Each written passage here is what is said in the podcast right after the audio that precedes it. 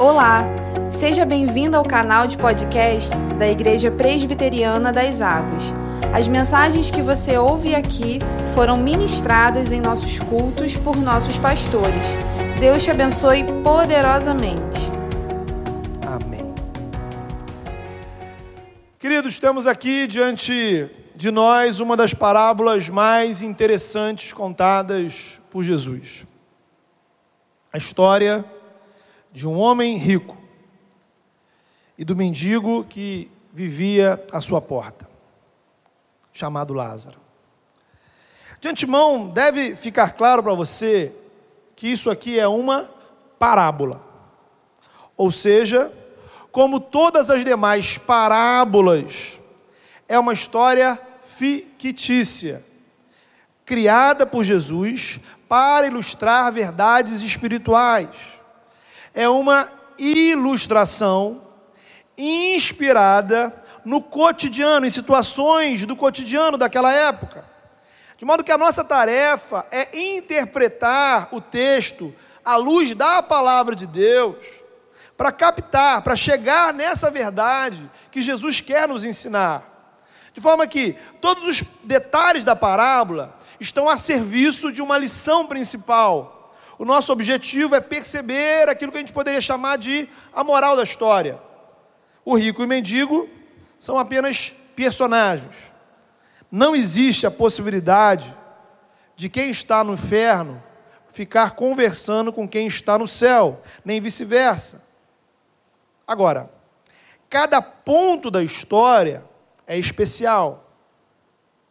A história é complexa e você precisa prestar bastante atenção para você extrair aquilo que Deus quer falar com você nessa manhã. Então, esquece aí seu WhatsApp, esquece aí quem está na sala, se concentra na televisão, se concentra no celular, se concentra no culto.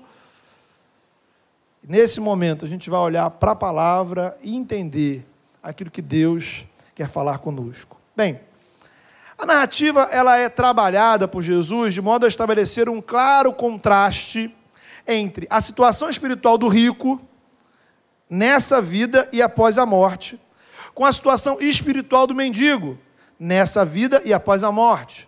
Temos então duas extremidades da sociedade. De um lado, aquele que está no topo, na elite, e o outro que está naquilo que poderíamos chamar de abaixo da linha da pobreza. Todavia, o decisivo para ambos não será a condição financeira, a condição social, mas a realidade espiritual dos dois, a posição espiritual. O texto descreve que o rico se vestia de púrpura e linho finíssimo. A púrpura, especialmente, era uma roupa muito cara que somente algumas poucas pessoas daquela época podiam ter. É, era o tipo de roupa que você batia o olho, né? E você dizia, ó, esse cara é rico, né? Não há dúvidas. É como alguém que tivesse hoje, digamos assim, na garagem uma coleção de Ferraris banhadas a ouro. O homem vivia no luxo. Fazia banquetes todos os dias. Essa expressão que aparece na Bíblia aí, quando diz vivia regaladamente, indica que todos os dias naquele, naquela casa aconteciam banquetes. Isto é, não apenas ele era rico, muito rico, mas ostentava a sua riqueza com as roupas e pelas festas que fazia.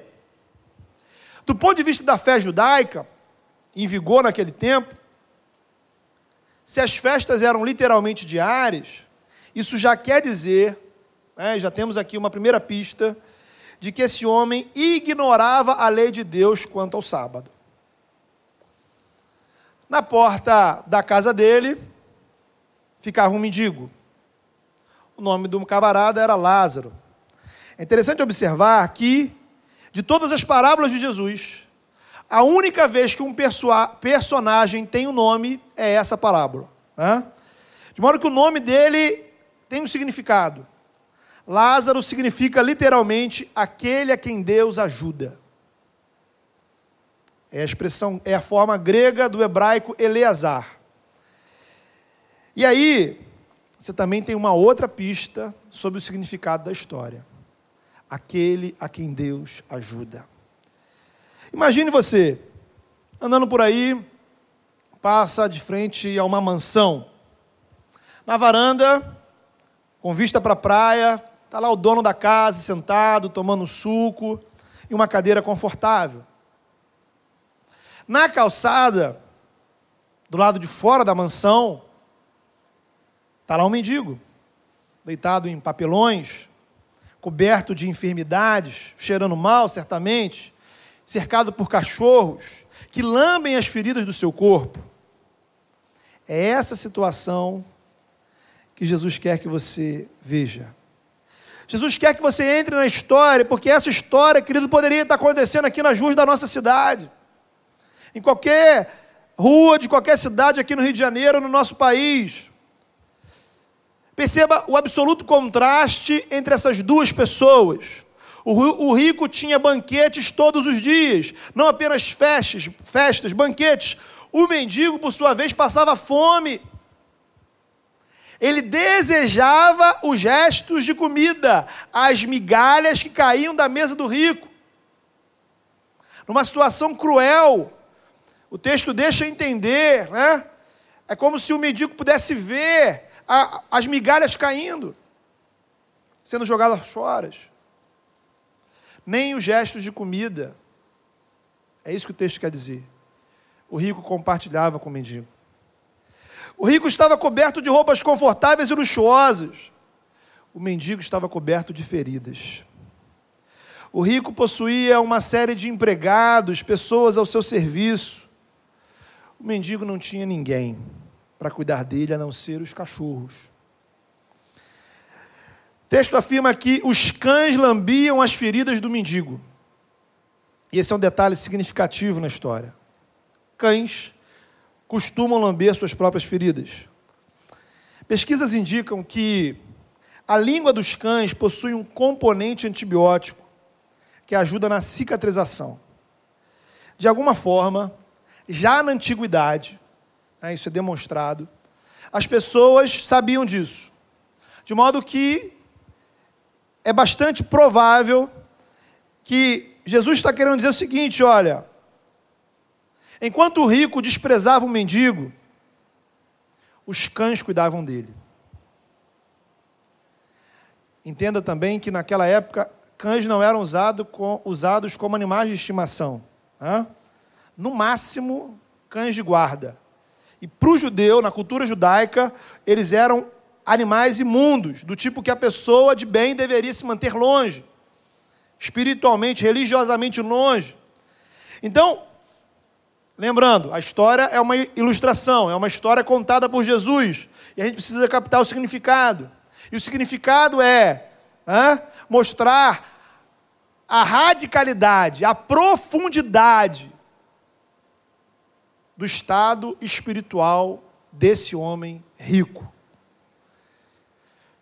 Os cachorros faziam o que era para ele fazer. Os cachorros mostravam mais caridade do que ele. A história continua. Os dois morrem. O rico e o mendigo. E aí temos mais uma antítese entre os dois. De Lázaro somos apenas informados que ele morreu. O rico morreu e foi sepultado. Sepultamento e funeral é, eram privilégios, né? E quase que a gente pode dizer que ainda é. Lázaro não tinha recursos para um funeral. Note, né, de passagem, que Jesus só foi sepultado porque José de Arimateia, que a Bíblia diz que era rico, assumiu os custos do seu sepultamento. Lázaro foi enterrado como indigente, mas foi levado para o céu por anjos. No céu, ele é recepcionado por ninguém menos que o patriarca Abraão. A expressão seio de Abraão significa estar sentado ao lado, junto, do lado assim próximo, fisicamente, de Abraão, o que inclusive pode indicar que houve uma festa, uma festa nos céus pela chegada de Lázaro. A ideia de sentar ao lado, na perspectiva judaica, da cultura judaica, se sentava ao lado justamente nas festas. Lembramos aqui de Lucas 15, texto anterior, que disse para a gente, né, a gente trabalhou aí Lucas 15 nos últimos dois domingos, e Jesus disse que nos céus há festa quando os pecadores se arrependem. Lázaro foi recebido nos céus, foi, foi enterrado como indigente, foi levado para os céus pelos anjos, recepcionado por Abraão. O rico, em contrapartida, morreu e foi sepultado. Provavelmente deve ter tido um suntuoso funeral, mas foi para o inferno. E aí começa a segunda parte da história. O que se passa após a morte. Aquele que um dia foi rico estava no inferno, e aquele que um dia foi mendigo estava nos céus. O rico olha para cima e de longe ele enxerga Abraão e enxerga Lázaro. Repito e enfatizo: a história é uma ilustração. Então a Bíblia é muito clara a esse respeito. Céu e inferno não são, não são como casas separadas por um muro, sabe? Que de vez em quando eu dou uma olhadinha por cima para ver como é que é o outro lado. Céu e inferno são duas dimensões da realidade completamente separadas uma da outra. Assim como são totalmente separadas da nossa dimensão da realidade. Eu sei, né? Que às vezes parece um negócio meio piedoso, mas não é bíblico, não é bíblico afirmar que as pessoas que estão no céu estão olhando para a gente aqui agora. Quem está no céu, entenda bem, tem coisa muito mais importante para fazer do que ficar fuscando a sua vida. Quem está no céu está no esplendor da glória de Deus, na presença de Jesus Cristo. De modo que nesse momento, não existe esse negócio da minha avó, meus tios, ou qualquer um dos meus queridos parentes que já partiram para estar com o Senhor, estarem lá olhando por mim, torcendo por mim, ou qualquer coisa parecida. Até porque, irmão, já pensou? Se fosse assim, céu não seria céu, não é verdade? Já imaginou? Os parentes lá em cima, olhando as besteiras que você está fazendo aqui, né? Full time, reality show, né? Sem censura, e ainda sem poder fazer nada. Né? O céu viveria um, viraria um mar de lágrimas e lamentações, né? E se fosse assim, as pessoas já iam morrer avisando: olha, eu estou morrendo, mas estou de olho em você, hein? Entendeu? Estou partindo, mas vocês ficam fica ligado aí, que eu vou estar tá te vigiando, né? Então, fica misericórdia, né, irmão? Não é, não é por aí. Quem está no céu não vai ficar olhando para o inferno. Nem quem está no, céu, no inferno olhará para o céu. Da mesma forma, quem já morreu não fica olhando para quem está aqui na terra são dimensões da realidade disponíveis apenas ao próprio Deus. Enquanto criaturas, vivemos uma única realidade de cada vez. Se estamos aqui, estamos apenas aqui. No céu, apenas no céu, no inferno, apenas no inferno. Então, entendeu? Entendeu? Beleza? Vamos seguir então texto diz que o rico do inferno, uma história fictícia, uma ilustração, porque Jesus quer mostrar algumas verdades para a gente. Então, o rico do inferno reconhece Abraão e Lázaro no céu. Temos aqui dois pontos interessantes. Primeiro, se ele reconheceu Lázaro, quer dizer que durante a sua vida ele conhecia Lázaro. Olha a desgraça. O cara sabia quem ele era. Não apenas isso, sabia o nome dele. Isto é, ao longo da sua vida, ele intencionalmente ignorou o mendigo que vivia no seu portão. Foi uma escolha deliberada. Ele escolheu agir assim. Não é o tipo de situação que ele podia dizer: Poxa vida, eu nunca reparei que tinha essa pessoa aqui. Ele conhecia a ponto de saber o nome dele.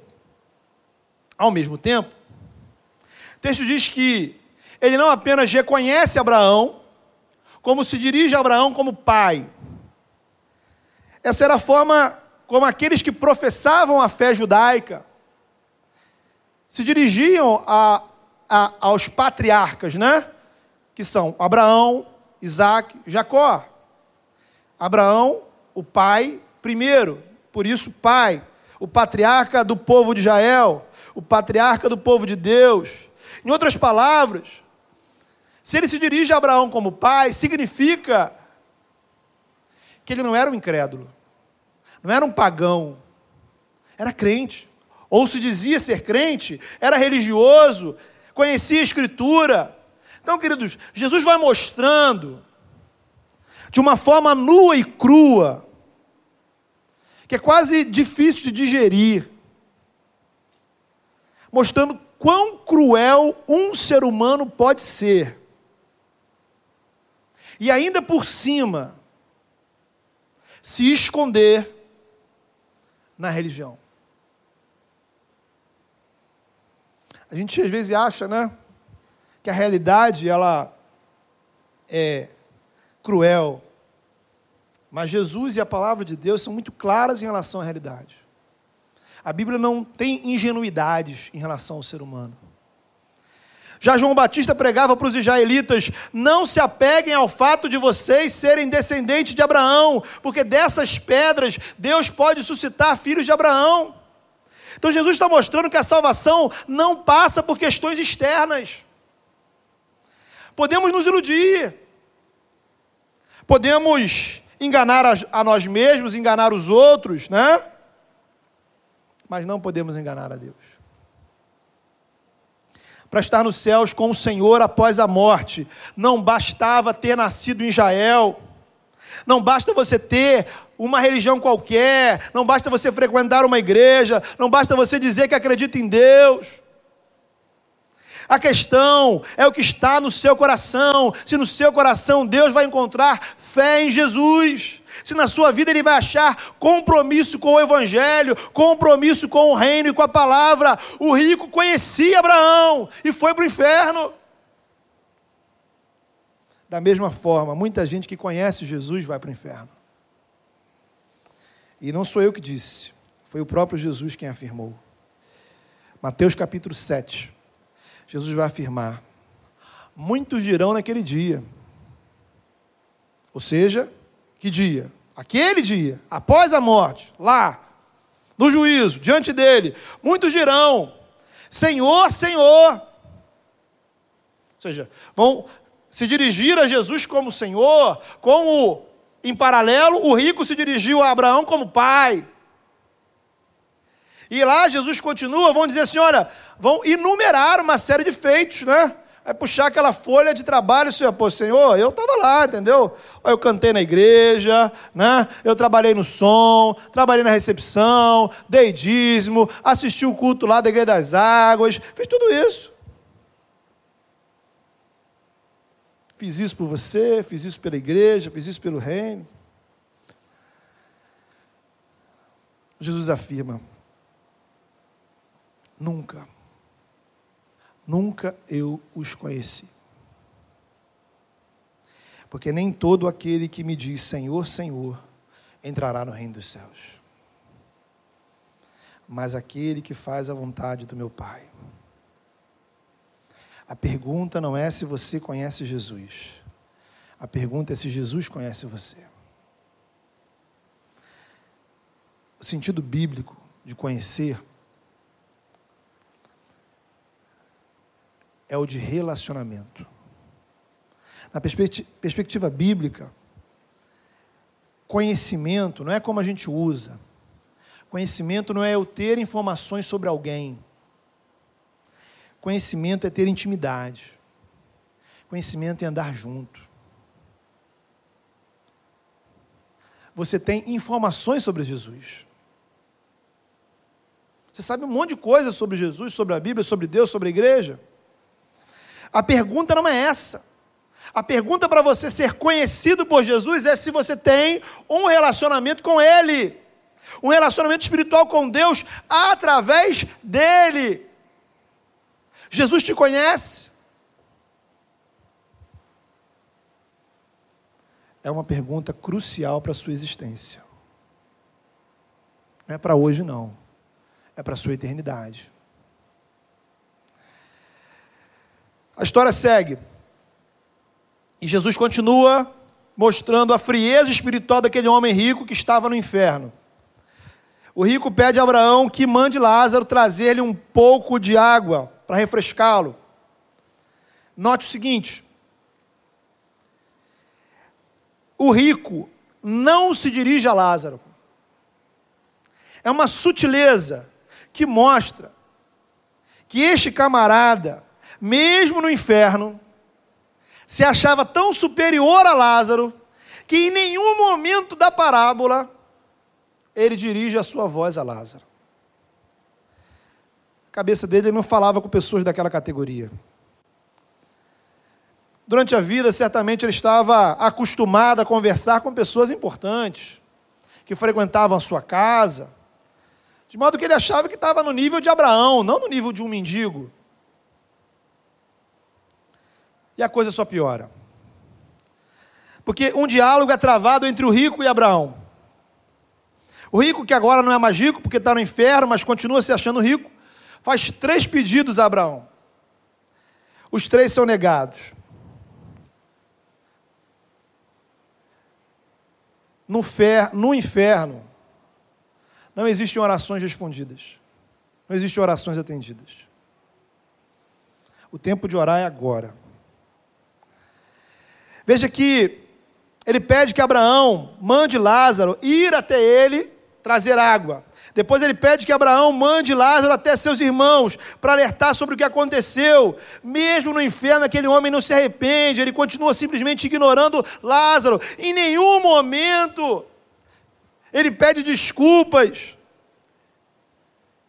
Para ele, Lázaro é um serviçal. E ele e a sua família continuam merecendo ser servidos. O texto vai acentuando, aprofundando essas diferenças. Abraão responde o rico o seguinte: Olha, não existe a possibilidade desses seus pedidos serem entendidos. Agora, chama atenção a justificativa que Abraão dá. Ele diz assim: os que querem passar do céu para o inferno não podem, nem os que querem vir do inferno para o céu. Ora, você que está em casa aí vai concordar comigo. É de se esperar que quem está no inferno queira ir para o céu. Mas que lógica tem quem em sã consciência vai querer ir do céu para o inferno? Ainda mais no contexto da parábola, que um está vendo o outro, né? Então, a frase, a forma como a frase é colocada, quer indicar o seguinte: os que querem passar daqui para vós outros, indica que, possivelmente, o coração de Lázaro estava movido a ir ao encontro daquele rico. É mais uma pequena sutileza que indica a transformação que a graça de Deus transforma em nossos corações. Lázaro teria todos os motivos para desejar que aquele rico ardesse no quinto dos infernos. A vida toda ele foi desprezado por aquele homem. Enquanto o rico esbanjava banquetes, ele passava fome. Mas o texto diz que Lázaro é aquele que foi ajudado por Deus. Ele buscou o seu consolo no Senhor e ele encontrou esse consolo. E agora, se pudesse, ele iria retribuir todo o mal que recebeu com bem. Irmãos, essa é a ética do Evangelho. Não, não viva a ética do mundo, porque essa é a ética do inferno. A nossa é diferente. O último pedido do rico Abraão é que, se um dos mortos fosse ao encontro dos seus irmãos e alertasse sobre o que aconteceu com ele, Talvez eles mudassem de atitude. Ah, poxa, olha o que aconteceu, está lá no inferno tal. A resposta de Abraão ao rico é a exortação da palavra de Deus para você nesse dia. Eu queria terminar com isso. Os irmãos do homem rico representam as pessoas vivas. Estão vivas. Eu e você estamos aqui. Abraão responde que eles, assim como nós, têm a lei e os profetas. Lei e os profetas, essa expressão, ela resume, é uma forma bíblica de resumir a própria totalidade da Escritura. Em outras palavras, o que Jesus está dizendo é que nós já temos essa Bíblia que está aí no seu celular, essa Bíblia que está aí aberta na sua casa, na sua mão, esse livro, você já tem o que você precisa para mudar a sua vida, mudar o seu destino, nessa vida e após a morte palavra de Deus, o Evangelho, o Evangelho revelado nas páginas da Escritura. O texto é muito amplo. No culto da noite eu vou continuar ministrando sobre esse mesmo texto. Vou aprofundar algumas verdades espirituais presentes aqui. Mas eu queria terminar essa mensagem com esse alerta para você. Você pode não chegar ao culto da noite. Pessoas ao seu redor podem não chegar ao culto da noite. A nossa existência é eterna, mas ela é dividida em duas etapas. A primeira etapa é essa que você vive aqui, no mundo antes da morte. A segunda etapa é que viveremos para sempre após a morte. A questão é que o que viveremos lá depende do que vivemos aqui. Essa parábola é um retrato do que acontecerá lá. É um flash do que acontecerá lá, para que você reavalie a sua atitude aqui. Você precisa viver a sua vida sabendo que haverá uma eternidade, ou na presença de Deus, ou sem a presença de Deus. Céu e inferno existem. Quando Jesus é o nosso Salvador, já fazemos parte do céu. A vida com Cristo já é céu, mas ainda não se compara ao esplendor que viveremos em novos céus e nova terra, na presença do Senhor. Por outro lado, a vida sem Cristo já é um preâmbulo do inferno. Mas também não se compara ao sofrimento de uma existência eterna, absolutamente separado da presença de Deus. E como costumo ensinar no discipulado, por pior que seja a sua vida aqui, por mais difícil que seja a sua vida aqui, por mais incrédula que seja a sua vida aqui, nada nesse mundo é inferno. Porque em cada centímetro, cada milímetro desse universo, você encontra a graça de Deus. O inferno é o contrário disso. Jesus não nos contou a parábola simplesmente para te explicar o que, que vai acontecer lá, né? Ele contou para que você, para que nós possamos viver aqui agora uma vida compatível com o reino de Deus e com o céu que viveremos. Sabe? Ao contrário do que alguns dizem, afirmam e pensam, crer na eternidade, olhar para o céu, olhar para a realidade que existe o inferno, não me retira a substância dessa vida, ao contrário. Simplesmente me ensina a encarar essa vida de uma forma diferente, a reavaliar ponderar as minhas atitudes. Em Cristo. Se, se você está em Cristo, se você confessou Jesus como Senhor e Salvador, o seu lugar no céu já está garantido. Você pode não chegar ao culto à noite, mas você estará levado pelos anjos junto de Abraão. E se você, e se Deus te der a graça de viver mais um dia, viva esse dia lembrando que você é um morador dos céus, que você é um cidadão do reino de Deus e que você foi comprado pelo sangue de Jesus. E se isso ainda não aconteceu com você, se você ainda não tem essa certeza no seu coração, há tempo de mudanças. No inferno, orações não são atendidas. Mas aqui e agora, onde você estiver, Deus está de ouvidos atentos à oração que você faz. Vidas são transformadas. E elas são transformadas pelo poder da palavra. E essa palavra está aqui diante de você agora. Feche os seus olhos. Você que está na sua casa, feche os seus olhos e se coloque diante do Senhor. Deixe o que está ao redor. Você que está aqui, feche seus olhos, coloque a sua vida diante do Senhor. Peça ao Senhor nessa hora.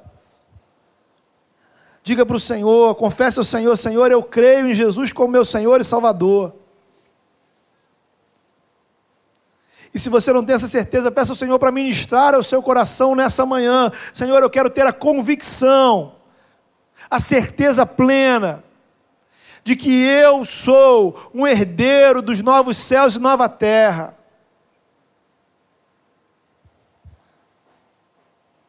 Nenhum de nós tem o tempo, o domínio do tempo em nossas mãos. E se você já tem a certeza da sua salvação, viva hoje, como cidadão dos céus. Não se desespere pelo mundo, mas enche o seu coração com a esperança da glória de Deus. Viva como aqueles que têm esperança. Reavalie a sua vida. Mas se você aí na sua casa, ou aqui, tem dúvidas no seu coração, peça ao Senhor nessa hora, Senhor. Diante da tua palavra, eu me prostro aos teus pés. Eu me humilho diante do Senhor. Eu quero viver a eternidade com o Senhor, eu quero viver essa eternidade a partir de agora. Eu quero viver essa eternidade a partir de hoje. A morte não é maior do que o amor de Cristo por nós. A morte não pode nos separar do amor de Deus. E é essa promessa que o Senhor tem para a sua vida, para aqueles que se prostram diante do Senhor.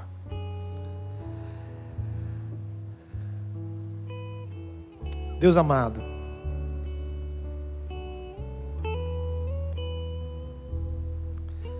O Senhor nos criou, ó Pai, plantou a eternidade no nosso coração. Esse mundo, Senhor, não pode dar conta, Senhor,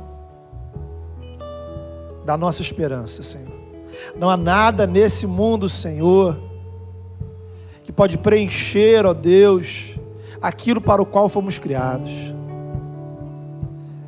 Nessa manhã, Senhor, levanta os nossos olhos Faz com que os nossos olhos, ó Pai, estejam firmes, ó Deus, nas promessas do Senhor.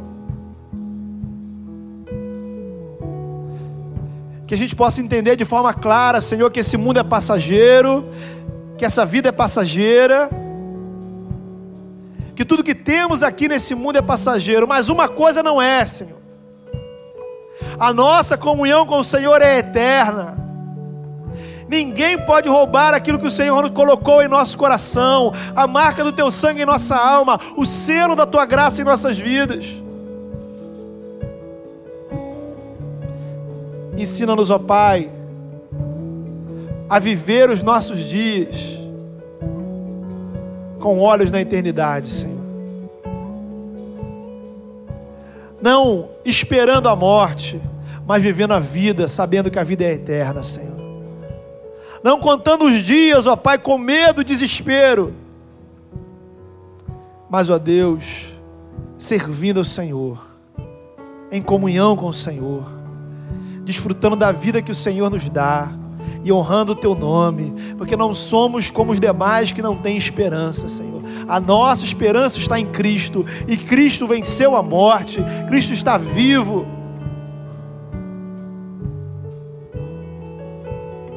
Visita os corações nessa hora, Senhor. E se alguém tem angústia, se alguém tem medo, se alguém tem dúvidas, ó Pai, que o verdadeiro amor do Senhor preenche o coração, porque a tua palavra diz, ó Pai, que o verdadeiro amor lança fora todo medo, Senhor. Que a tua graça, Senhor, que a alegria, que a confiança do Evangelho enche e preenche as nossas vidas. Em nome do teu Filho Jesus, no poder do Espírito Santo, nós oramos. Amém.